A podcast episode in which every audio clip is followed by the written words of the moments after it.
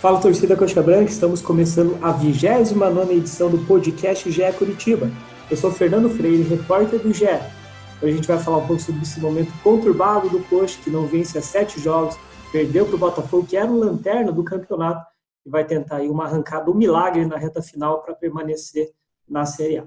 Para falar sobre o Coxa, sobre esse momento complicado, conto com a presença de Guilherme de Paula, comentarista da Rádio Transamérica Curitiba. Tudo certo, Gui? Ô Freire, um abração para você, para todo mundo que está acompanhando no podcast. Prazer estar aqui de novo, cara.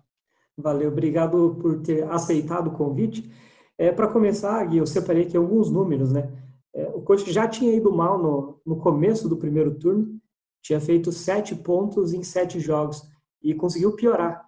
Ele é o lanterna do segundo turno, são dois empates, né, com o Internacional e Bragantino e cinco derrotas. Isso representa 9% de, de aproveitamento.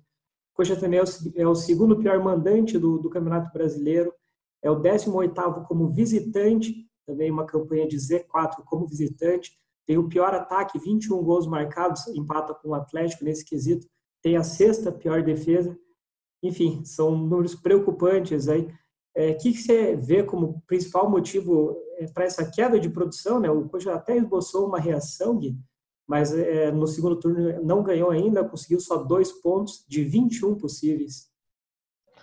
O Freire, se a gente for tratar especificamente é, do segundo turno, nós vamos encontrar razões é, mais específicas, né? Curitiba, para mim, tem uma grande explicação geral, que passa por administração, passa por questões políticas, pelo formato até das eleições, mas esse é um debate mais geral, que explica o Curitiba não só dos últimos anos, mas explica talvez o Curitiba da última década, né? Que depois, especialmente de 2012, virou esse time ou que está na Série B ou que está brigando para não entrar lá. Então, é, mas esse é um outro debate. Em relação ao segundo turno, eu vejo que é muito efeito de um time que não sabe para onde vai. Em relação à identidade mesmo, eu estou tratando do time, nem do clube. Mas como futebol, o Curitiba ele pensou em um projeto para 2020. A gente pode contestar até essas ideias, né?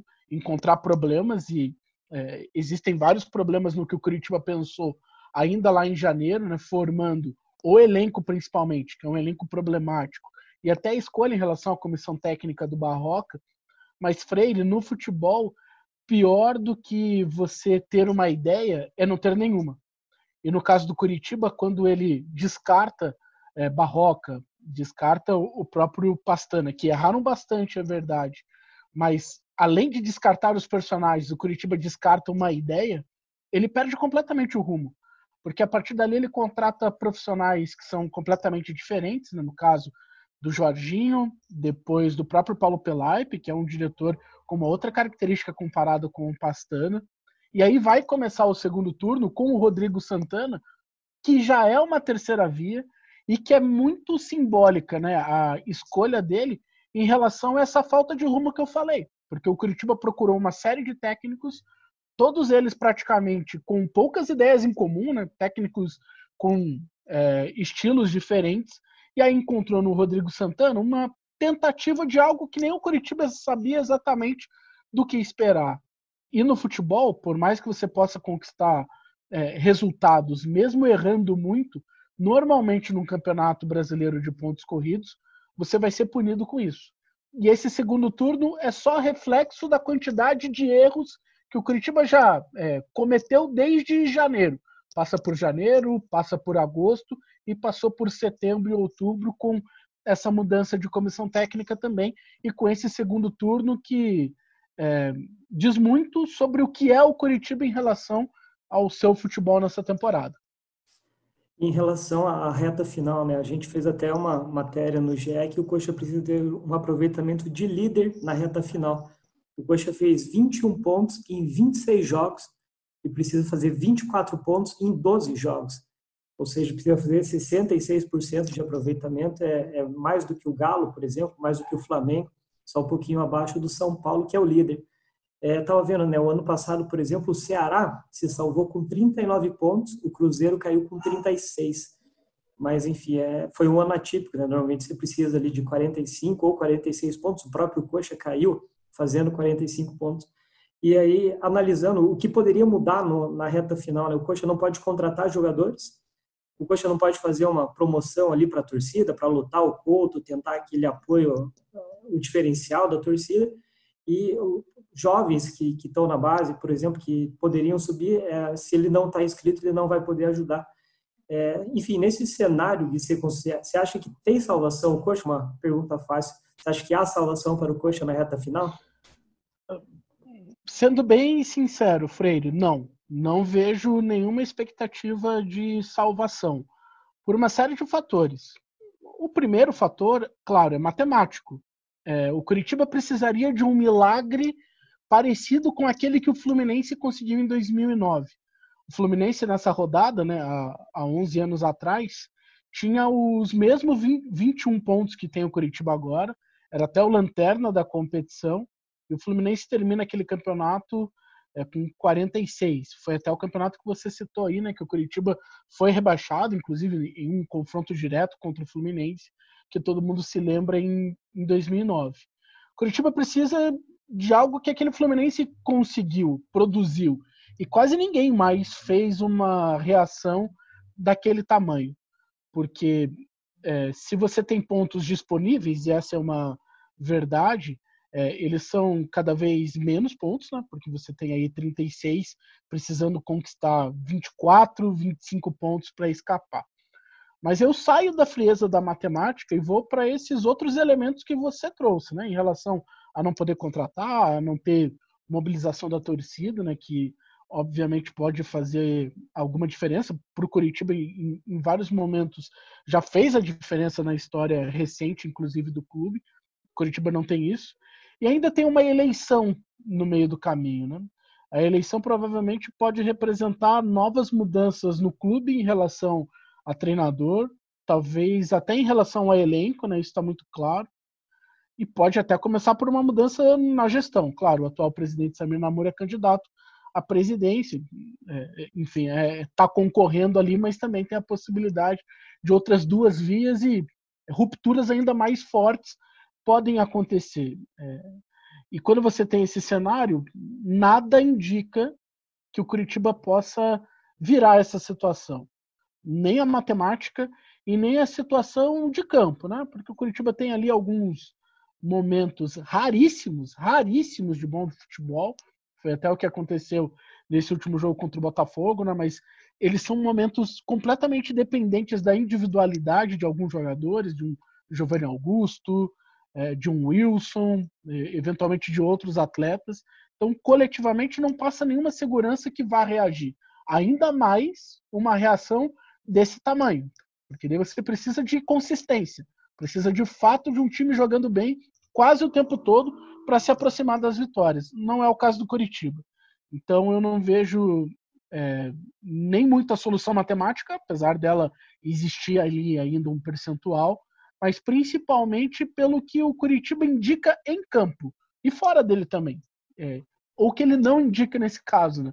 não nos mostra que vai acontecer algo, pelo menos nas próximas semanas, que faça o Curitiba ter uma reação tão gigante como ele precisa.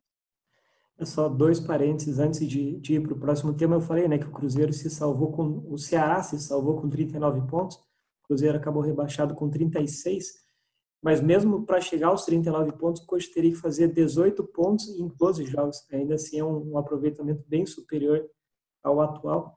E o Gui falou ali né, da, em relação às eleições, ficou marcado, então, né, finalmente, depois de uma novela, para terça-feira que vem, além do Samir Namur, que co concorre pela chapa Curitiba Responsável, tem o Renato Folador, com a chapa Curitiba Ideal, e o João Carlos Viale, com a chapa União Coxa. São as três opções dos cerca de 5 mil sócios, um pouco mais de 5 mil sócios que têm direito a voto. É, você falou um pouco ali da, da partida contra o Botafogo. E, é, o Coxa estava ganhando ali até o, o, segundo tempo, mostrando até em alguns momentos um bom futebol, mas o Botafogo, desde o início do jogo, partiu para a pressão, terminou com 18 a 10 em finalizações. É, enfim, lógico, se o Sabino faz o, o gol de pênalti, poderia ter, ter empatado o jogo, Coxa poderia ter vencido o jogo se conseguisse controlar ali a pressão no final. Mas, enfim, o Botafogo foi superior no, no, nos próprios números, né? os números mostram, isso. O, antes de, de, conseguir a virada, o Juan perdeu um gol ali na, na marca, em, cima da linha praticamente, ali ele furou. É, o que, que você vê de, de, de, alguma coisa positiva? Eu, eu para mim, a, única coisa positiva foi o Giovanni Augusto e o Neilton. Acho que os dois funcionaram muito bem juntos. O Neilton ganhando a vaga do Robson, que não vinha bem. É, você consegue ver mais alguma coisa positiva? Talvez não para conseguir um, uma salvação, mas para o Coxa pelo menos brigar para não cair, porque a impressão é que o Coxa não está nem brigando para não cair. Você consegue ver é, alguma coisa positiva? É, é, é, a discussão é essa mesmo, né, Freire? é, se o Curitiba conseguirá pelo menos entrar na briga, porque é, a sensação é de um rebaixamento antecipado com 12 rodadas. Até por todos os elementos desse jogo, né? Você perde para o pior é, time da competição até então, que era o Botafogo, é pressionado pelo Botafogo, não foi uma derrota injusta, longe disso. O Botafogo teve uma postura de pressionar o Curitiba o tempo todo e conseguiu muitas vezes. É, que eu vejo de positivo é o Giovanni Augusto, principalmente. Desse jogo, dá para colocar o Neilton no pacote. Agora, do Neilton, eu não sei se ele vai conseguir apresentar uma regularidade, porque que ele é um jogador mais talentoso que o Robson, por exemplo, não se discute. Um cara mais habilidoso, mais técnico, que tem soluções melhores né, para cada lance. É, agora, eu não sei se ele vai conseguir apresentar uma regularidade, até pelo histórico dele dentro do próprio Curitiba. Ele era é, um jogador que, quando veio, foi contratado para ser um titular, para fazer a diferença, para mudar o time de patamar. Não conseguiu fazer isso. O Giovanni Augusto, sim, e do Giovanni Augusto nem se esperava tanto, né? Esse é um cara que está fazendo um campeonato brasileiro acima do Coritiba, acima do time. Né? Ele é um dos destaques, mesmo com uma péssima campanha, mesmo nos piores momentos.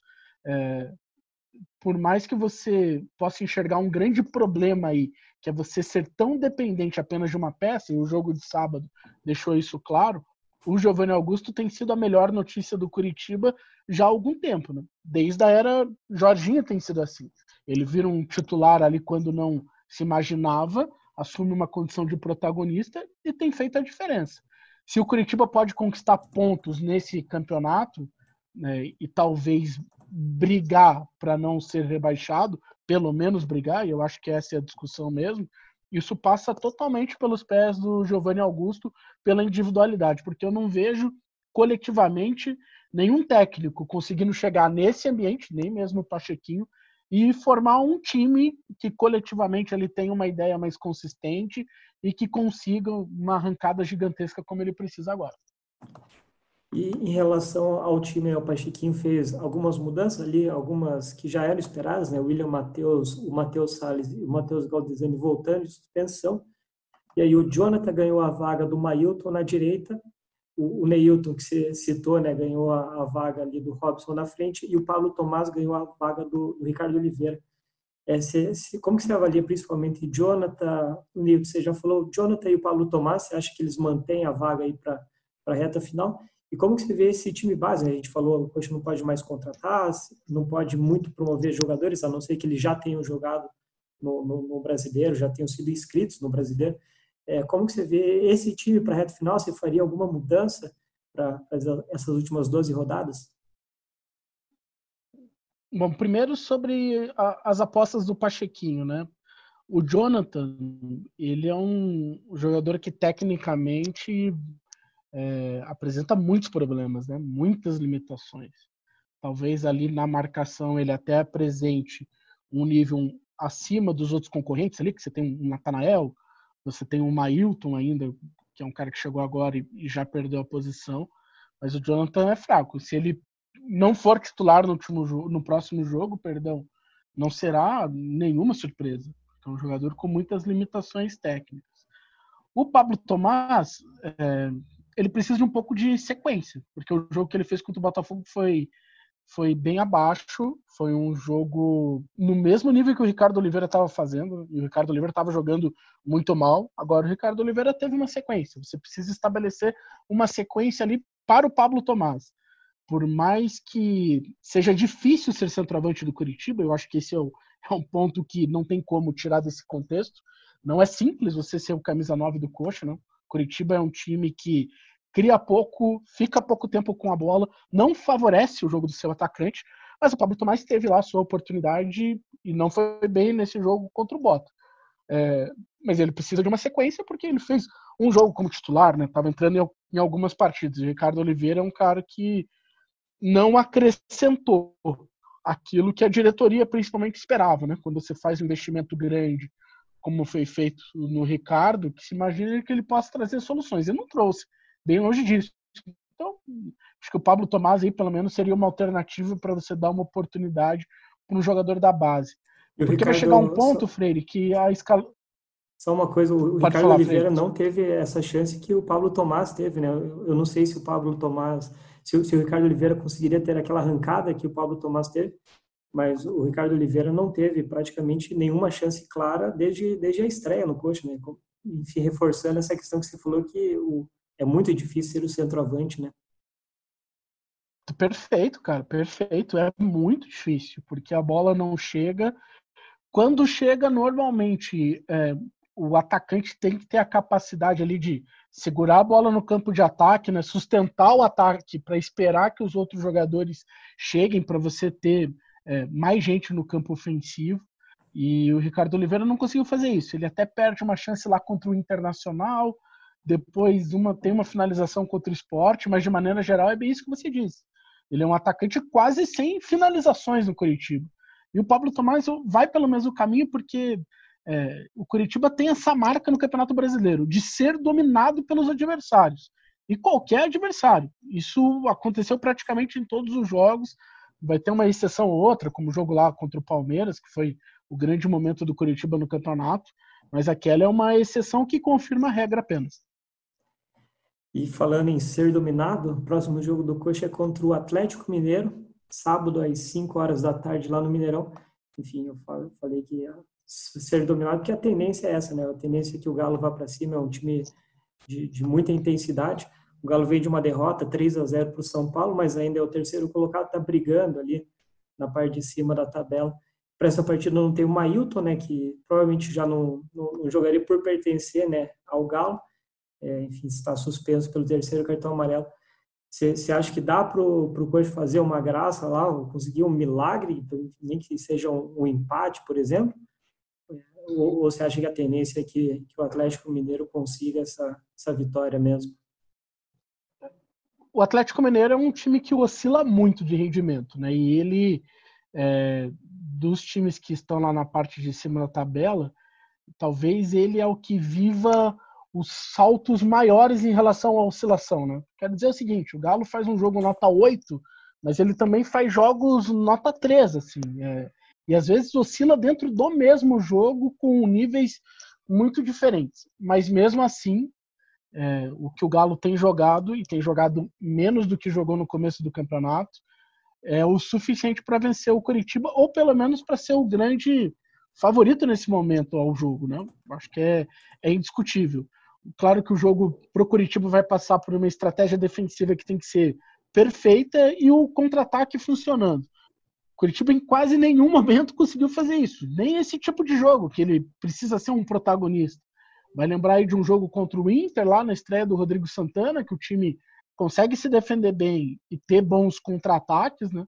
Mas no, no resto, assim, você enxerga sempre um Curitiba sofrendo. E a tendência é essa, porque nem é um time muito bem organizado na parte defensiva, né, que tem ali alguma, alguma consistência. E aí você vai depender do Wilson lá atrás e do Giovanni Augusto, de novo passando pelas individualidades para conseguir qualquer ponto lá. Curitiba, até mesmo antes né, desse jogo contra o Botafogo, projetava esse, esse jogo contra o Galo como um jogo a menos, assim, entre aspas, né? Porque se conseguisse vencer o Botafogo, ele voltava para a briga, porque diminuiria a diferença. Depois teria dentro de casa Goiás e Atlético. Só que agora esse jogo do Galo não virou jogo bônus. É, é jogo que, se ele quiser brigar, ele precisa vencer um desses jogos improváveis. Como a situação do Curitiba já é improvável em relação à saída do rebaixamento, ele tem que vencer jogos improváveis como esse de sábado lá no Mineirão. É, o Gui citou ali a oscilação do Galo, né? O Galo, por exemplo, na, nas últimas partidas perdeu para o Atlético Paranaense em casa, aí empatou com o Ceará, ganhou do Botafogo, empatou com o time remendado do Inter, ganhou do Atlético Paranaense aqui em Curitiba e aí perdeu esse 3 a 0 para o São Paulo. É um time que oscila muito em resultados e em atuações. E aí, só para fechar, a gente falou, né, reforçando aqui, então, Renato Folador, Samir Namur e João Carlos Vialli são os candidatos da eleição de terça-feira que vem. É, qual que você acha que vai ser o grande desafio, né, considerando tudo isso que a gente falou, que não pode contratar, não pode promover garotos da base, enfim, qual que você acha que vai ser o grande desafio da, da nova gestão ou da, da reeleição do, do Samir, ali na, principalmente no, na reta final do brasileiro, nesses dois primeiros meses de 2021? O Freire, é, o GE já ouviu né, os três candidatos, enfim, eles têm dado várias entrevistas aí. Em praticamente todas elas, né, o, os três não estavam trabalhando muito com a hipótese da Série B, por mais que ela fosse a mais provável já há alguns meses. Só que agora essa é uma realidade claríssima pela questão da pontuação e pelo contexto que a gente já citou. Então é obrigatório que o próximo presidente do Curitiba, mesmo que seja o Sami Namur, ou que se mude isso, o próximo presidente do Curitiba precisa trabalhar com o cenário da Série B, que é um cenário automaticamente de menos receitas e de soluções mais criativas. Que o Curitiba precisa trabalhar com a base, isso está claro já há muito tempo, mesmo na Série A. Na Série B, isso se reforça e fica mais emergencial. O Curitiba precisa ser um bom projeto para um bom técnico, porque isso também foi algo impressionante nesse ano. Né? Como o Curitiba virou um projeto ruim ao longo da temporada. A busca até por um técnico, quando sai o Jorginho, deixa isso claro. O Curitiba não consegue contratar um treinador. Óbvio, também pelo fator eleição, mas principalmente por ser um clube que vive sempre em ebulição política, é, e isso vai para o campo em relação à organização, em relação a projetos de futebol, ao projeto esportivo do Curitiba para 2020. Então, o Curitiba precisa ser, de novo, um projeto atraente, mesmo na Série B. E para isso, ele precisa passar para o mercado um recado de organização, que foi algo que ele não teve.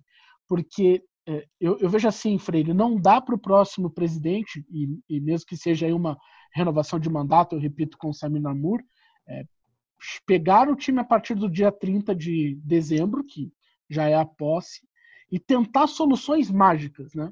É, encontrar um treinador pagando é, uma grana pelo cara para ele tentar tirar o time dessa situação, porque no caso do Curitiba, é, milagre mesmo. Então não dá para jogar todas as cartas numa permanência na Série A, porque ela é remotíssima a possibilidade. Obrigatoriamente, o próximo presidente precisa não só pensar nas 11 rodadas que vão faltar, né? Porque já vai ter acontecido o jogo contra o Atlético Mineiro. Ele precisa pensar no Curitiba na Série B. Isso é fundamental. O presidente precisa entender qual é a realidade e trabalhar com essa realidade que é a mais provável do rebaixamento. É praticamente obrigatório. Claro, ele vai pensar no que fazer em 11 rodadas? Vai, mas ele vai poder mexer muito pouco, né? Não vai nem vai encontrar esse técnico, esse salvador da pátria, não é tão simples assim, alguém que aceite. Ele precisa é projetar alguém pensando em 2021. E infelizmente, a realidade do próximo ano para o Curitiba deve ser a Série B. Isso só uma, uma curiosidade para fechar. A gente falou que o Goiás não pode contratar para a reta final do brasileiro, mas o Campeonato Paranaense começa é, no finalzinho de fevereiro, 28 de fevereiro, só quatro dias depois do Brasileirão. Então, mesmo que não possa contratar para o brasileiro, provavelmente a diretoria, a nova diretoria ou a, a diretoria do Samir vai ter que contratar pensando já na, na próxima temporada, que vai ter um intervalo de apenas quatro dias entre a, a, temporada atual e a temporada de 2021. Lembrando então, né, o jogo contra o Atlético Mineiro, no sábado às 5 horas da tarde no Mineirão, o GE acompanha tudo em tempo real. E muito obrigado pela, pelas análises aí, né, mostrando um pouco da, da realidade do Coxa, infelizmente uma, uma realidade triste aí, pensando já provavelmente em Série B, ou quem sabe de um milagre, né, vamos ver se a gente pode falar aí de uma, de uma reação, uma vitória sobre o Galo, talvez já dê um pouco mais de, de esperança, uma luz no fim do túnel Obrigadão, Gui. Valeu, Freire. É, infelizmente, não é uma realidade legal né, para a gente conversar, mas é o nosso papel também, né? Passar essa realidade do clube, o que pode acontecer. A nossa missão, isso tem que ficar muito claro, né? Para quem está ouvindo a gente, eu, eu agradeço o espaço, mas a nossa missão é de análise, seja num momento muito bom ou seja num péssimo momento como está acontecendo agora, e o torcedor precisa entender e respeitar isso. Um abraço, Frei. Tá, e brigadão, Gui, pela, por toda a participação. Lembrando, então, na, na terça-feira que vem a gente volta a conversar aqui no podcast e é só seguir de olho aqui no ge.globo.br. Valeu, até mais!